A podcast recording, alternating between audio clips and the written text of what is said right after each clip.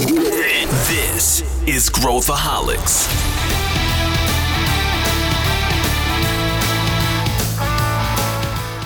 Olá, aqui é Pedro Weingärtner, sou CEO da ACE e esse é Growthaholics, o podcast para quem adora inovação e empreendedorismo. Quando a gente fala de inovação, a gente gosta de falar da parte divertida, colocar coisa no ar, criar metodologias e muitas vezes a gente não olha para aquilo que gera muito valor para a maior parte das corporações, que é como que eu organizo a minha inovação. Ou seja, como que a sua empresa se prepara para inovar e como que você consegue manter um ritmo de inovação com um olhar estratégico em cima de todas as ações que estão acontecendo. O nome para isso é governança de inovação. A gente vai falar sobre esse tema e como que você consegue maximizar os resultados de inovação na sua empresa. E para abordar esse assunto, a gente trouxe a Tamires Dinkowski, que é especialista em inovação aqui na Ace Cortex, e o Kim Silvestre, que é sócio aqui da Ace Cortex. E a gente vai mergulhar em todos esses temas, inclusive em casos práticos mais para o fim do episódio. Vem com a gente!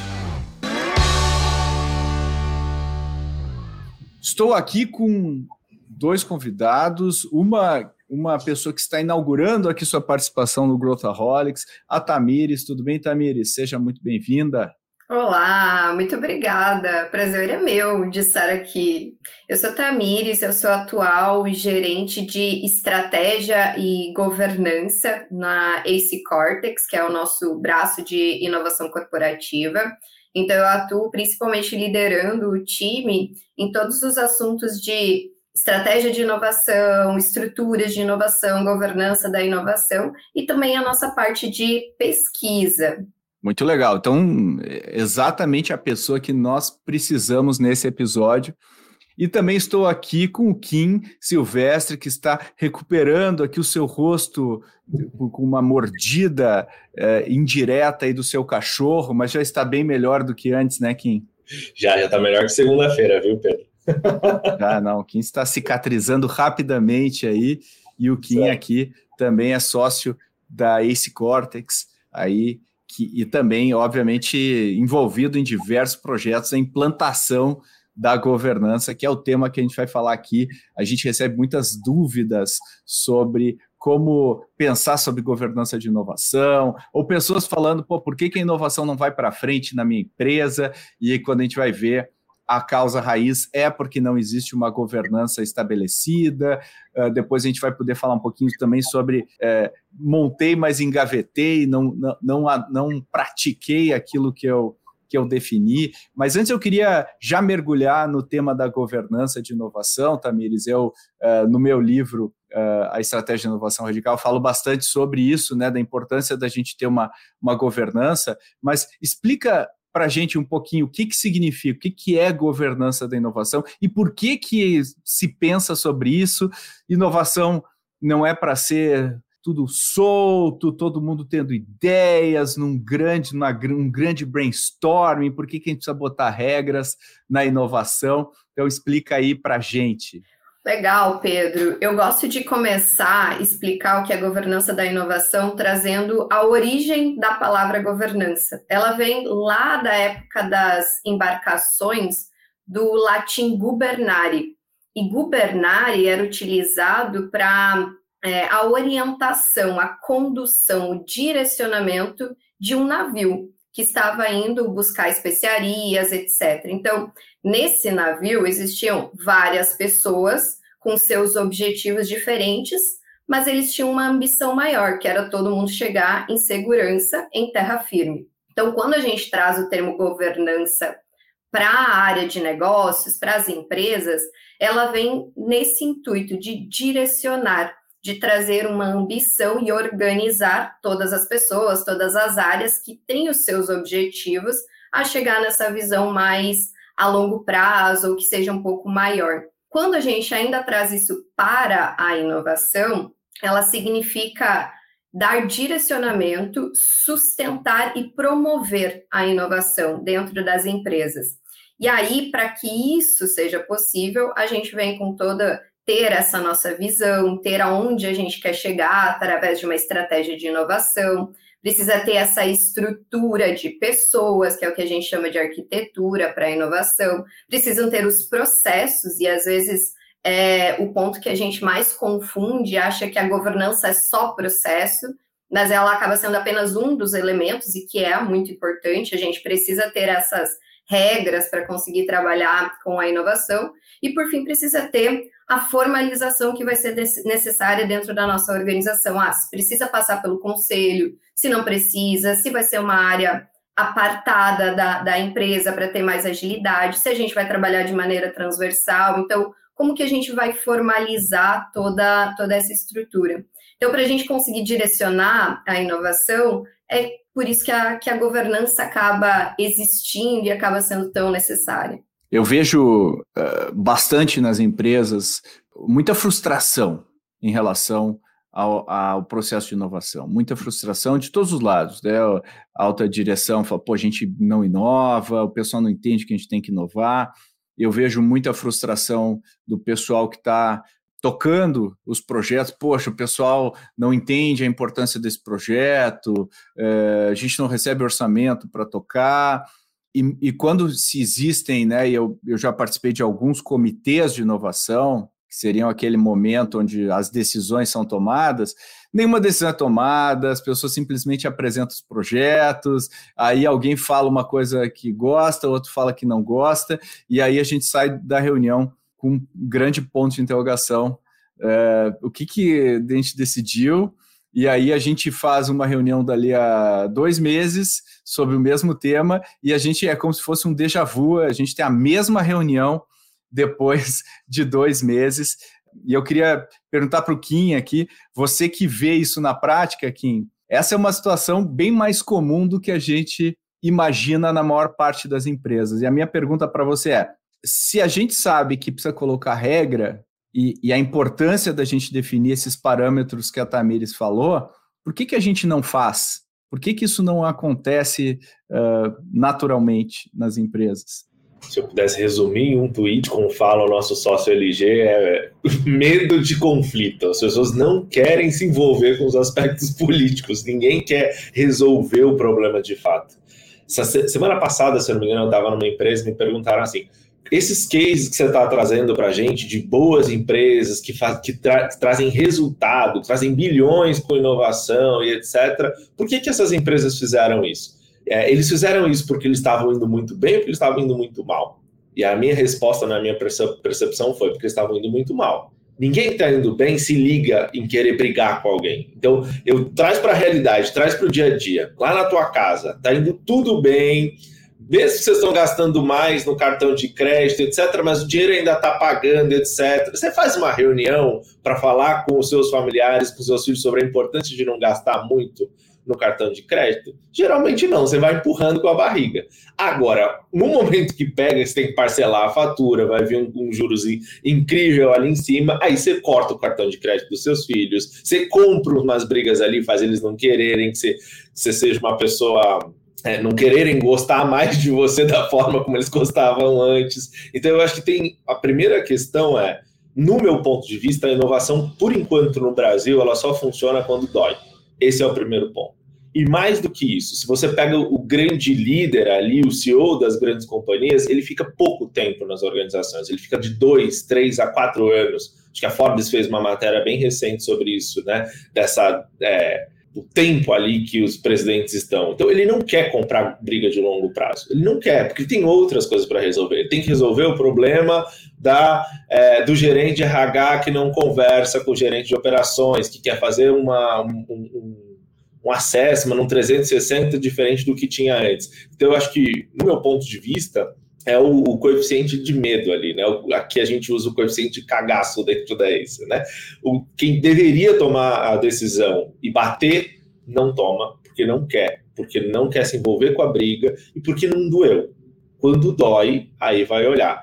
Eu sempre tenho uma linha de que Cara, a maior parte das coisas que a gente vai falar sobre governança, sobre processo, sobre o porquê inovar é importante, são coisas que acontecem desde que o negócio é negócio, desde que o mundo é mundo. As regras do negócio, elas são as mesmas. Em alguns casos elas são executadas, em outros casos elas não são executadas. Então, um bom presidente, se ele está sentado naquela cadeira, eu pelo menos imagino que ele sabe o que é governança, ele sabe a importância de governar e comunicar bem, porque ele já deve ter se ferrado bastante para chegar ali. Então, por que, que ele executa bem para uma coisa, por exemplo, para aumentar a margem do produto atual, e não para construir um novo negócio? No meu ponto de vista, para essa questão política. É, eu, eu, acho que a, ninguém, é, ninguém gosta de entrar em embate, e infelizmente os ambientes corporativos um, são repletos de política e a gente tem que lidar com isso. Mas uma das formas, né, Tamires, da gente mitigar isso é com uma boa governança. Se as regras estão claras do jogo, fica fácil da gente saber, não, legal, não foi justo ou injusto, tá aqui, a gente já combinou antes e assim. Para a gente definir uma, uma governança e entrar nesse jogo jogando bem, o que, que precisa? O que, que é o input para a gente criar uma boa governança? É ter teses claras de inovação, é definir é, bem quem está envolvido, uh, quem toma a decisão. O que, que precisa para a gente fazer uma boa governança, os ingredientes necessários aí para a gente fazer? E, e, como produzir isso, né? Como, quais referências que eu uso e tudo mais? O que, que, o que, que eu preciso para colocar uma governança sólida para rodar?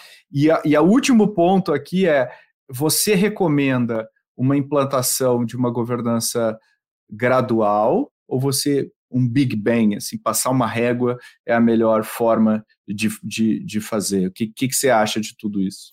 Olha a resposta do depende.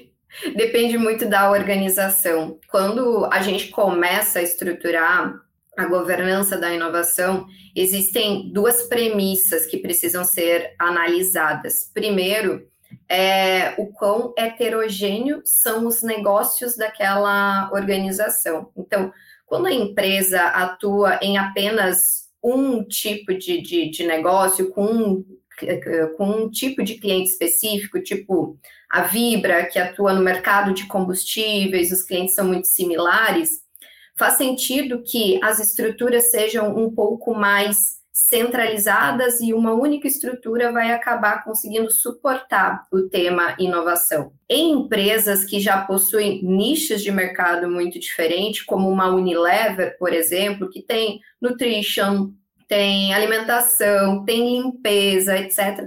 Ela conversa com públicos muito diferentes. O olhar para negócios são nas mais diversas vertentes. Então, vai fazer sentido que existam mais estruturas que consigam suportar a inovação. Então, analisar o quanto esses negócios são heterogêneos acaba sendo a nossa primeira premissa no momento que a gente está buscando essa, essa construção. A segunda premissa é o quanto a nossa cultura é, toma decisões de maneira centralizada ou descentralizada. Porque aquelas organizações em que já existe uma cultura de que tudo vai passar pelo presidente, faz sentido no momento que nós estamos construindo uma estrutura de, de governança da inovação, dessa tomada de decisão ser mais centralizada. Se a gente tentar criar algo totalmente descentralizado, a gente vai encontrar muitas barreiras. Por consequência, a inovação não vai gerar resultado, em um, dois anos vai ser totalmente cortada daquela organização. Por outro lado, as organizações que já têm uma cultura de ter mais autonomia nas diretorias, tomar decisões um pouco mais descentralizadas, faz sentido que essa tomada de decisão é, dessa estrutura de governança da inovação também seja mais descentralizada. Então, como que a gente começa a estruturar? Vai depender muito de como aquela organização já funciona, porque a inovação ela precisa vir como uma alavanca para as estratégias daquele negócio. E algumas é, do, do, das falhas que a gente encontra aí, as, as empresas quererem investir em inovação simplesmente por falar, eu sou inovadora, eu estou investindo em inovação, etc. Só que, se essa inovação não vier como uma alavanca para o meu negócio, para as minhas estratégias do meu negócio, ela não vai gerar resultado, a gente vai ficar reunião atrás de reunião, discutindo o mesmo assunto, discutindo os projetos que estão acontecendo e não estão dando certo, e a gente não vai encontrar, não vai tangibilizar esse, esse resultado. Por isso que essas duas premissas elas acabam sendo muito importantes no momento que a gente está é, olhando para essa construção em termos de, de governança. E aí tem um ponto também que acaba sendo elementar, é a gente ter os papéis bem definidos. Quando a gente fala em governança da inovação, a gente tem três principais papéis que a gente precisa conseguir definir, que é o papel de decisão. Então, quais vão ser ou qual vai ser a pessoa que vai tomar as decisões em termos de inovação, principalmente dos investimentos que vão acontecer. Em algumas organizações vai ter que ser o presidente, em outras a gente consegue fazer um comitê de inovação, em outras vai ter até um gerente, head, que consegue tomar essas decisões. O segundo papel é quem articula. Quem que organiza a inovação internamente? Quem que vai ter esse papel um pouco mais político de conversar com as áreas, de entender as suas demandas, para que a gente consiga se utilizar da inovação como uma ferramenta para elas. E o terceiro ponto é quem executa de fato, quem vai lá colocar a mão na massa, vai fazer a inovação acontecer, vai fazer os projetos acontecerem para que a gente consiga fazer toda essa roda da inovação girar internamente. E aí, quando a gente olha, às vezes, comitês de inovação com 20 pessoas, 25 pessoas, não é um comitê que vai funcionar, porque 20 pessoas conjuntamente não conseguem tomar uma decisão. E um comitê de inovação ele existe para isso, para conseguir tomar uma decisão. Apresentar projeto, fazer articulação, etc., são outras funções que precisam ficar com outras pessoas e outras estruturas, que é assim que a gente consegue deixar um pouco mais organizado para que a gente busque os resultados que a gente está buscando. E, e, como é que é uma como é que é uma, uma reunião boa? O que, que seria uma reunião boa para você quando a gente vai olhar os projetos, aprovar uh, e tal? Depois eu quero perguntar para o Kim aqui em relação a orçamento também, né? Como, como que porque o orçamento é, uma, é um dos dilemas aí que quero ver também o que você vai dizer, Tamires. Mas vamos pensar assim, o que, que é uma reunião uh, boa? quando a gente vai fazer uma reunião sobre de inovação dentro de uma companhia? Vamos pensar que a companhia ela já tem tua, as suas teses de inovação. Então, ela já sabe para onde ela quer ir em termos de inovação e aonde ela tá, onde ela já escolheu investir. Ela já olhou as tendências, já olhou o mercado, então ela tem as suas, as suas teses. Uma reunião de decisão, uma reunião estratégica de um comitê de inovação, ele precisa estar tá olhando para essas teses e o quanto a gente está conseguindo fazer com que elas aconteçam de uma maneira que essas teses gerem novos negócios para essa organização ou então que elas consigam alavancar mais rapidamente negócios que a gente já porventura tenha. Então, né, nesse tipo de reunião, a gente precisa conseguir discutir de uma maneira estratégica o quanto a gente está conseguindo cumprir ou não com a nossa estratégia e tomar algumas decisões. O projeto que, que está acontecendo está batendo seus indicadores? Está, então, ok, vale a pena a gente investir um pouco mais, vale a pena a gente colocar mais esforço nele, etc. O projeto não está cumprindo com seus indicadores principais então é o momento da gente decidir se a gente pivota ele, ou olha, ou continua apostando nele, ou se porventura chega um momento da gente falar, não, esse projeto não se comprovou, a gente precisa olhar para outro patamar. Então, as reuniões de, de decisão, elas precisam vir com a pauta principal de tomada de decisão, olhando para as nossas teses, para onde a gente já escolheu é, desenvolver, investir e trabalhar. E aí que entra toda é uma pegada de orçamento, porque são essas pessoas que vão decidir ou pelo menos monitorar aonde que está sendo investido, é, se esse investimento está trazendo resultado ou não. E eu acho que o Kim conhece mais na prática como que, que isso tem acontecido. Para mim, aqui pegando um gancho, eu faço muito um depara de. Eu tive uma startup, né? Então eu faço muito um depara do venture capital, de como é pedir dinheiro para investidores eu vou trazer um pouco de como é o processo e como as empresas erram nisso. Então, quando você tem um PPT lá, e não que os venture capitals não erraram agora nos últimos anos, né? Você vai lá e você pede um dinheiro pequeno para você testar a sua solução, para você pagar seu salário, que ainda vai ser muito menor, para fazer algumas publicidades ali, etc. Você vai ter as primeiras rodadas ali. Toda vez que você vai pedir dinheiro, A primeira premissa de todo investidor é onde você vai pôr o capital, onde ele vai ser diluído. Então, geralmente tem aquele gráfico que a gente vai colocar, poxa, isso aqui foi para despesas com pessoas, isso aqui com tecnologia, a gente vai falar o para quê. E todas as vezes a gente vai reportar isso depois para o nosso conselho, que são os nossos investidores dentro das startups. À medida que elas vão crescendo, esse, esse, essa, esse mecanismo ele vai ficando muito mais robusto, mas ele continua acontecendo. É, é, lógico que agora a gente teve um cenário meio diferente de algumas empresas com PPT sem nem para onde ia esse dinheiro captando milhões, isso acontece às vezes, logicamente, mas quando eu olho para a corporação, geralmente é eu tenho uma ideia boa e eu já vou pegar todo o dinheiro do business case por dois, três anos para executar. Já vi isso várias vezes dentro de comitês de inovação, que eu não sei, não sei se necessariamente eu posso chamar eles de comitê de inovação, mas que a gente vai ter ali é, uma ideia recebendo 2 milhões e meio de reais. Acho que eu já até falei isso aqui em algum podcast, porque essa história me marcou muito na minha vida. E era uma ideia ruim, na minha perspectiva, que depois eu sei até que não deu certo. Então, para mim, quando a gente olha para destrave do orçamento, tem muito a ver com, essa, com esse ponto que a Tamiris falou, né? O comitê ele precisa ser ter um olhar de investidor ele precisa olhar para as iniciativas que não estão funcionando de acordo com as métricas delas e matar elas, deixar de investir. E deixar de investir não necessariamente vai ser é, por mais capital, mas fazer com que aquele recurso, né, aquele headcount que eu tinha alocado, vá para uma outra iniciativa. E aquelas outras iniciativas que precisam de mais é, dinheiro naquele momento, que elas falhem para que elas precisam, essa é uma premissa importante, e aí que esse comitê libere esse orçamento. É, eu não gosto muito da ideia de separar um valor da companhia para jogar para as estruturas de inovação. Porque eu acho que em termos de maturidade nível Brasil, a gente ainda não chegou lá. A gente ainda é imaturo. Então, se separar alguns bolsões para as estruturas de inovação, vai fazer com que às vezes as áreas de inovação se pressionem a usar. A lógica para mim tem que ser diferente. Você tem que pressionar a área de inovação para trazer resultado.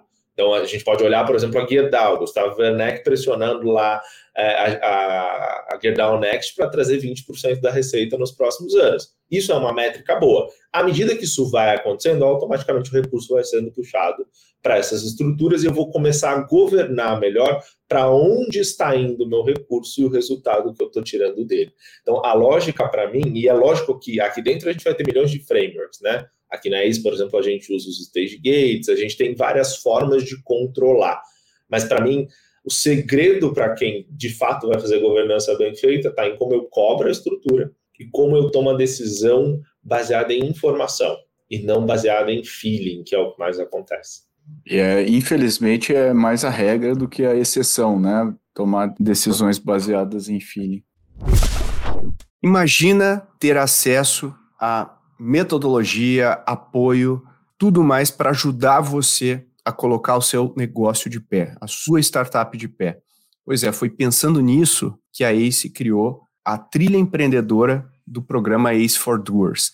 É um conteúdo totalmente acessível para todo mundo, que traz conteúdo de primeira linha para você utilizar na prática no seu dia a dia. É um processo totalmente equity free, ou seja, não tem nenhum tipo de contrato, nenhum tipo de participação, e você vai ter acesso a toda a metodologia, todos os insights aqui da ACE, com os principais especialistas aqui de dentro e de fora da ACE.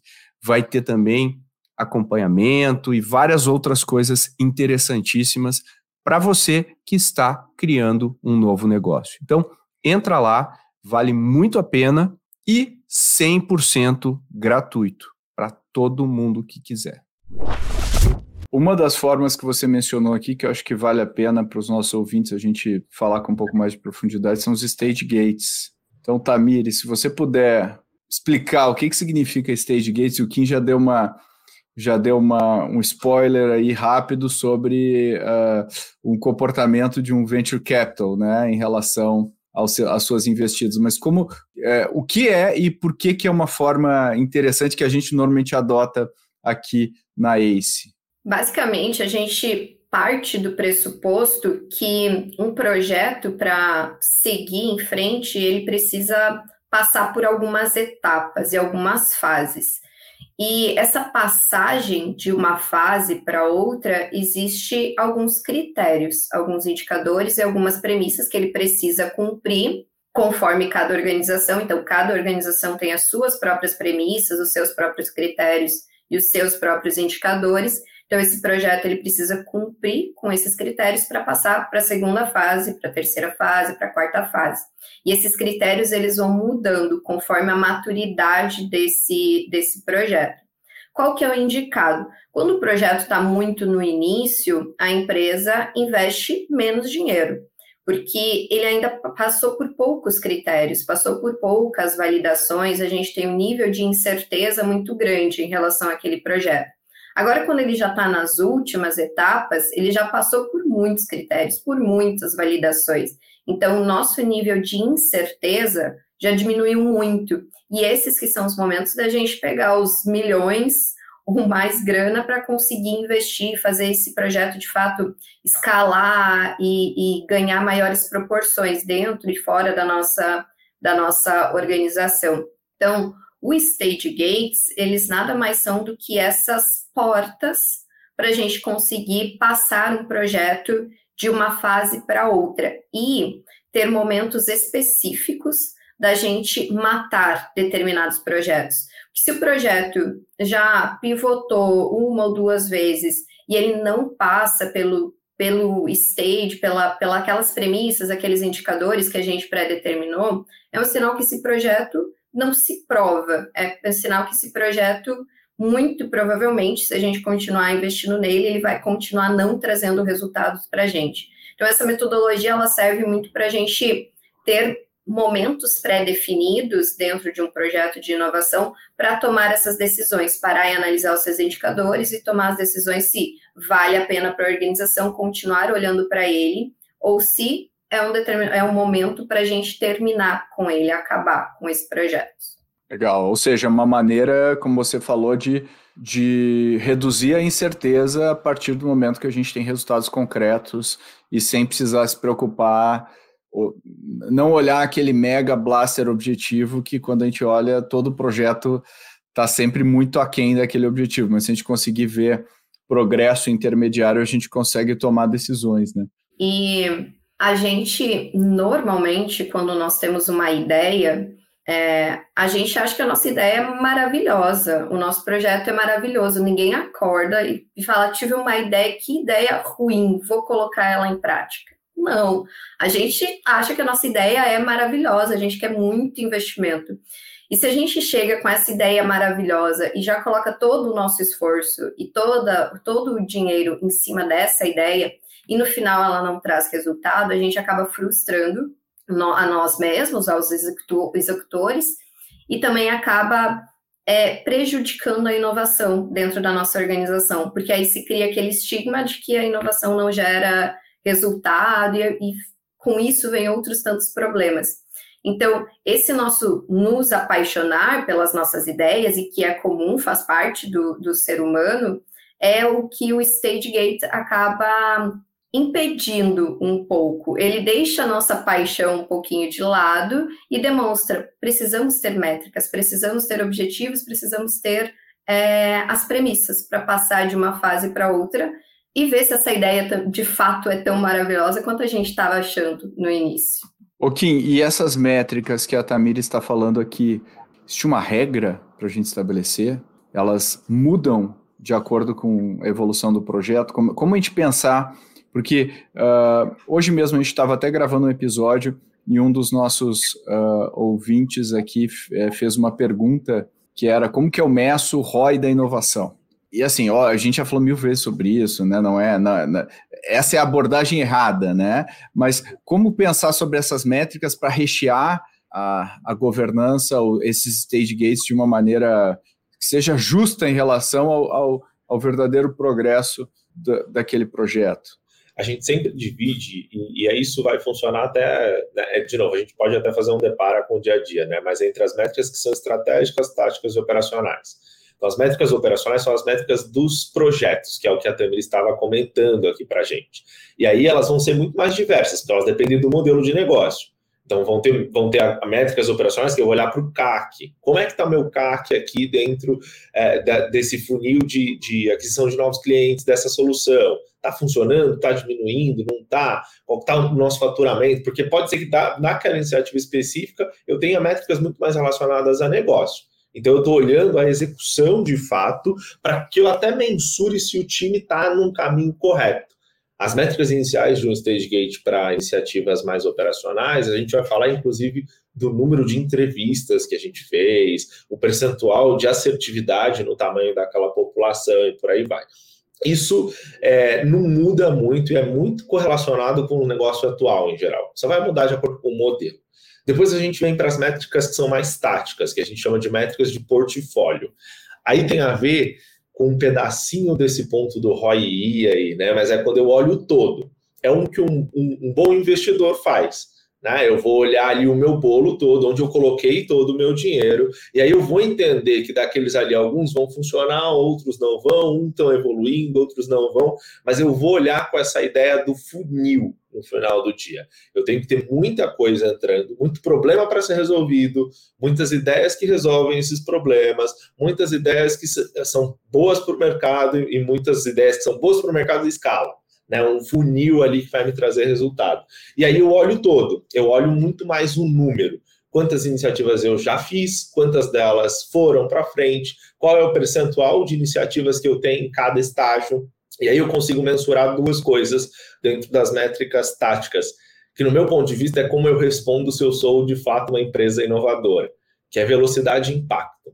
Velocidade, que é o quão mais rápido essas iniciativas passaram por esses estágios e o impacto que ela causou na organização, seja receita, faturamento, é, eficiência ou até capabilities novas que, novas que a gente desenvolveu ali dentro. É o que a gente vai considerar como impacto. Se as duas estão boas, a gente está num caminho inovador, entre algumas aspas aqui. E as métricas estratégicas têm a ver com esse exemplo, por exemplo, esse exemplo, por exemplo, é bom, né? Tem a ver com esse exemplo que eu falei da guia DAO, que é, são aquelas métricas do porquê a inovação existe na nossa companhia. A Temiris comentou, acho que você comentou um pouquinho também sobre o quanto a inovação muitas vezes não traz resultado, ela é muito mais fumaça, ela ainda é intangível. No meu ponto de vista, isso tem a ver com uma falta de definição da métrica estratégica. Por que queremos inovar? A gente quer inovar para ser mais eficiente, a gente quer inovar para trazer novas receitas, a gente quer inovar para mostrar para o mercado que a gente está inovando. Tá tudo bem também. Mas a gente precisa deixar isso claro estrategicamente, porque isso deriva todo o resto. No caso da Gerdau, a métrica estratégia é trazer receita.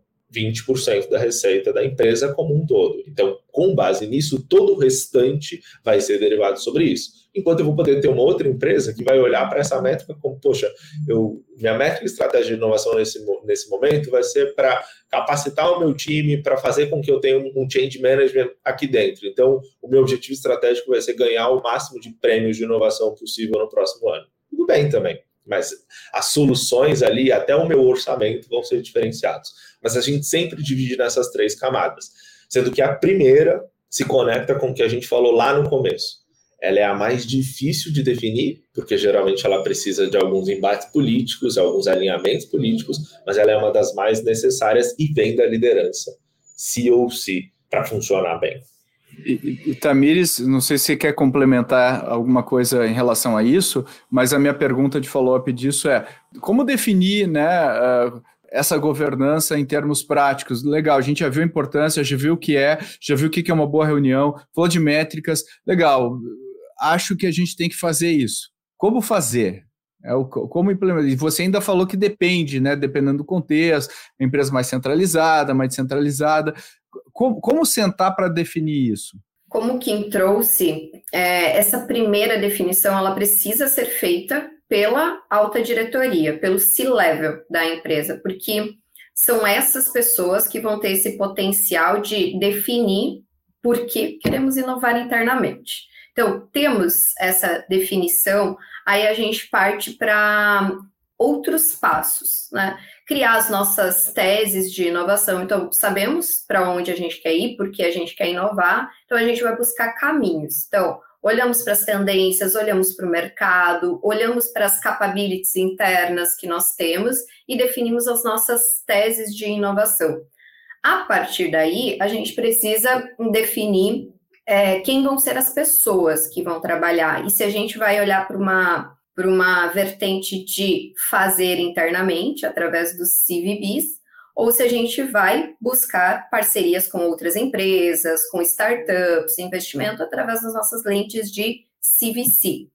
E a partir dessas definições, a gente começa a montar os nossos processos, seja um processo um pouquinho mais tradicional, seja um processo de stage gate, e aí a gente precisa ter um olhar de pessoas conduzindo esses processos, analisando cada um do, do, dos stage gates, etc., e a formalização que a gente vai precisar para isso. É importante que a gente consiga comunicar para a empresa como que a inovação está acontecendo, por que, que aquelas teses foram escolhidas e como elas vão fazer com que a gente chegue nessa ambição, nesse porquê inovar, para onde que a gente está olhando, para que as pessoas, no momento que tiverem alguma ideia ou algum projeto sendo desenvolvido dentro das suas áreas, elas contem com o time de inovação, as pessoas que estão trabalhando em inovação, como aceleradoras desses projetos. Então, a gente consegue ter uma estrutura trabalhando em prol da inovação.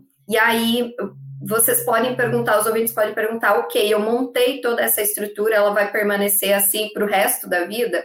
Não. A gente precisa constantemente estar tá revendo ela, porque o mercado muda, as tecnologias estão mudando muito rápido, a gente está vivendo numa época de uma aceleração muito grande. Então, a gente precisa estar olhando para essas mudanças e adaptando a nossa estrutura, porque a inovação dentro da nossa organização, ela também vai estar constantemente é, mudando. E porventura que está funcionando hoje, no ano que vem ou daqui dois anos pode não funcionar e a gente precisa ter essa flexibilidade também para conseguir mudar ao longo desse tempo. Você, que é um growthaholic de carteirinha, quer ficar sabendo na hora que um novo episódio vai para o ar direto no seu WhatsApp? Se a resposta é sim, então entra na nossa rede de transmissão via WhatsApp. É o alerta mais rápido que você vai receber sobre o nosso podcast e outros temas importantes. E você pode compartilhar esse link com quem você quiser. Essa é a hora de convencer aquele seu amigo ou amiga a ouvir o podcast. É gratuito e feita com muito carinho para você. Te vejo lá. Vamos agora tentar aterrizar em exemplos práticos aí, Kim, eh, você que já vivenciou, dá alguns exemplos de empresas, de, de, de governanças implementadas, e enfim, de, de tudo que a gente falou aqui, que eu acho que é legal para o pessoal que está ouvindo colocar aí um rosto nas, nos conceitos que a gente falou. Boa. Um exemplo que, vem, que me vem à cabeça de cara é a Vibra, antiga BR distribuidora, né? Eles implementaram recentemente, né, há mais ou menos dois anos ali, lógico que já tinham comitês de inovações no passado, o Pedro mesmo participou, né, Pedro, lá atrás, mas agora eles montaram uma estrutura de governança bem estruturada no final do dia, é, foi um processo onde eles primeiro olharam aí praticamente né, para o mapeamento das iniciativas de inovação, para a consolidação disso, para a construção dessas métricas nos três níveis. Isso também foi feito totalmente junto com a liderança. No mesmo movimento, eles construíram esses direcionais, que são as teses que a Tamiris comentou, isso tudo de uma forma meio consolidada ali. E aí eles começaram a elevar esse nível do comitê. Como o Pedro disse, né, os comitês, eles, quando eles começam, eles começam com a pauta de tentar falar sobre a inovação. Depois que a gente já falou tudo sobre a inovação, aí ele fica um pouco mais maçante, a gente não consegue definir muita coisa. E aí a gente vem para esses segundos patamares. Então, dentro da Vibra especificamente, hoje funciona muito bem. A gente tem o Ernesto Pousada lá dentro, a gente tem uma camada da diretoria. Acho algumas coisas interessantes é que é um comitê um pouco menor. Isso ajuda muito nessa questão, não necessariamente da tomada de decisão, mas da visibilidade do portfólio como um todo e da visão de, poxa, a empresa está indo por esse caminho de inovação e ele está alinhado dessa forma. É, esse comitê acontece a cada três meses, mais ou menos, ali dentro do calendário da Vibra, e basicamente o trabalho mais essencial que aconteceu lá, no meu ponto de vista, foi a unificação das é, oportunidades e também dos projetos que estavam sendo executados. Isso trouxe uma outra visibilidade até em caminho estratégico. Olhar o que, que as áreas já estavam desenvolvendo, quais os problemas cruciais eles já estavam resolvendo. E aí, com base nisso, eles conseguiram trazer um pouquinho mais de velocidade para algumas estratégias, como, por exemplo, a de eletrificação, que a gente viu recentemente aí na mídia, a abertura do primeiro posto 100% elétrico do Brasil com a EasyVolt, que é uma startup é, que está no portfólio deles. E aí, de novo, esse é um exemplo muito mais interno, que olha ali para a diretoria. Um outro exemplo que a gente comentou aqui bastante, a Guedal fez de uma outra forma, né? A inovação lá é 100% focada em H2 e H3. A, a inovação de H1 está em uma outra estrutura, inclusive. É uma estrutura apartada, 100% ali, 99% apartado da Guedal, tem o seu próprio orçamento, tem suas próprias estruturas, usa o core para poder executar, mas consegue reportar hoje em níveis de clareza sobre os projetos muito grandes. A gente participou com eles em alguns momentos no passado, é, especificamente desse processo de reporte, de formato ali, e a gente consegue ver que eles são muito organizados num quesito que, vai falhar sempre, que é a comunicação. Então lá eu acho que o aprendizado é, eles comunicam muito bem via governança. Então, tudo é muito bem reportado, você consegue entender claramente o objetivo dos projetos, você consegue entender o caminho das pessoas. Então, poxa, se eu tive uma ideia dentro da companhia, eu vou ser o CEO dessa ideia, Lá é tudo muito estruturado, ajuda a dar uma, um quentinho no coração, né? acalmar os funcionários no final do dia e também a liderança. Quando a gente olha o próprio reporte de investidores deles, eles vão trazer uma página exclusiva sobre isso, sobre essas iniciativas e sobre a estratégia deles. Então, são dois cases diferentes em termos de maturidade. Um que, no meu ponto de vista, ajudou a tangibilizar a estratégia, unificar, e o outro que tem um grande aprendizado de como comunicar bem e como a comunicação faz diferença dentro do processo de governança. É interessante, né? Você, coloca uh, é aquilo que a Tamires falou, né? Tá bem no, na, na questão do depende. Você tem outros exemplos, Tamires, que você acha legal a gente falar aqui? Tem um exemplo é, no mundo das cooperativas que eu acho muito interessante, que é o exemplo da Frimeza. Frimeza é uma junção de algumas cooperativas no estado do Paraná e hoje são uma das maiores empresas alimentícias que a gente tem no Brasil e eles organizam a, a inovação por BU. Então, eles têm a BU de carnes, tem a BU de lácteos, tem é, BU que olha para o desenvolvimento, é, para os insumos do, da economia familiar etc. E o diretor de cada BU acaba sendo responsável pela inovação. E ele tem total autonomia de organizar internamente na sua BU como que eles vão trabalhar a inovação. Então, tem BU que vai é, ter um time específico para inovação e vai estar tá olhando para H2, H3. Tem BU que vai estar tá muito focado em eficiência, olhando para o H1 tem BU que vai é, trabalhar só com conexão com, com startups, então eles têm muita liberdade. No entanto, o conjunto desses diretores, junto com o presidente, formam o comitê de inovação. Então, em conjunto, eles definem para onde a organização num todo quer ir em termos de, de inovação e num, num olhar de inovação e de, e de crescimento. Então, eles é, conseguem ter uma estrutura centralizada e descentralizada ao mesmo tempo para olhar para a inovação com autonomia dentro de cada tipo de negócio. Então, acho que é um case que nos remete de que essa estrutura não vai existir uma receitinha de bolo. Vai depender de como vai ser interessante a gente trabalhar a inovação e que vai funcionar para a cultura daquela organização mas sempre um, um ponto que acaba sendo muito importante eu preciso ter um norte. A gente precisa ter um norte, a gente precisa ter definido o porquê da inovação e aonde a gente quer chegar. Senão a gente vai estar, tá, independentemente, a gente pode ter a melhor estrutura, a gente vai estar tá tirando para vários lados e não vai conseguir trazer, não vai conseguir cumprir com os objetivos que a gente quer com a inovação. Legal. Olha, a gente fez uma, deu uma geral aqui em governança. A gente também tem um material, né, Tamires, que a gente produziu aí, acho que para quem está ouvindo, a gente vai colocar nas notas do episódio, uh, quem quiser se aprofundar aí em governança, mas fala um pouquinho sobre o que, que, o que, que tem nesse material para o pessoal. É um material que a gente conceitua num primeiro momento o que, que é governança da, da inovação, consegue trazer alguns pontos do por que, que é importante, quais os benefícios, um pouco da que a gente conversou aqui, e também a gente traz uma sistemática de como a gente consegue implementar a governança da inovação dentro da, das organizações. E no final a gente também traz é, alguns cases sobre empresas que mudaram as suas estruturas ou que construíram as suas estruturas do zero é, e os resultados que elas estão colhendo de, de inovação. Então, é um material bem completo, mais aprofundado e que acaba auxiliando muito, tanto os ouvintes quanto é, os nossos clientes, ou então as pessoas que queiram simplesmente conhecer um pouco mais sobre governança da inovação. Bem legal, vai estar disponível para download, gratuito, né, para quem quiser. A gente vai colocar aqui nas notas do episódio. A gente pincelou algumas coisas que tem lá, mas lá tem material super completo e eu acho que o pessoal vai curtir. E com isso, quero agradecer aqui a participação. Kim Silvestre, obrigado aí pela sua participação novamente aqui no Growthaholics.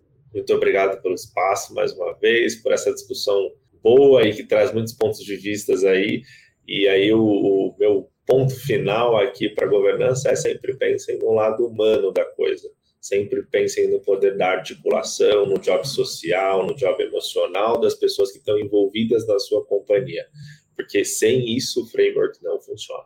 Isso aí, é isso aí. Inovação é gente. Muito obrigado. E Tamires, obrigado também pela sua estreia aqui no Growthaholic. Espero que você tenha curtido a experiência e, e, e que seja a primeira de várias. Muito obrigada, Pedro. Eu adorei, adorei esse papo. Muito obrigada, Kim. Acho que o Kim encerrou com a chave de ouro, trazendo elemento de pessoas que acaba sendo que faz a inovação acontecer. E aí, você gostou desse episódio? Tirou insights, anotou, tem muita coisa legal. Não esquece de baixar o paper aqui do Cortex sobre governança de inovação. E se você quiser aprofundar ainda mais, dá um pulinho no episódio 185 aqui do podcast, onde a gente fala com dois profissionais, um da Ambev e um da Nestlé, sobre como que eles se organizam como inovação dentro dessas corporações. Como sempre, peço feedbacks insights, o que você quiser mandar para podcast@goace.vc. A gente adora receber as suas mensagens, a gente responde todas elas e é muito importante para a gente melhorar cada vez mais o Growthaholics. E como sempre, eu peço 30, 30 segundos do teu tempo para você compartilhar com seus conhecidos, conhecidas, amigos, amigas, pessoas que podem se interessar por esse conteúdo, podem se beneficiar desse conteúdo. 30 segundos do teu tempo para você compartilhar no WhatsApp, grupos, diretamente com pessoas ou até mesmo nas suas mídias sociais. A gente agradece muito a sua audiência e a sua ajuda para crescer ainda mais a audiência aqui do Growthaholics. Valeu e até a próxima.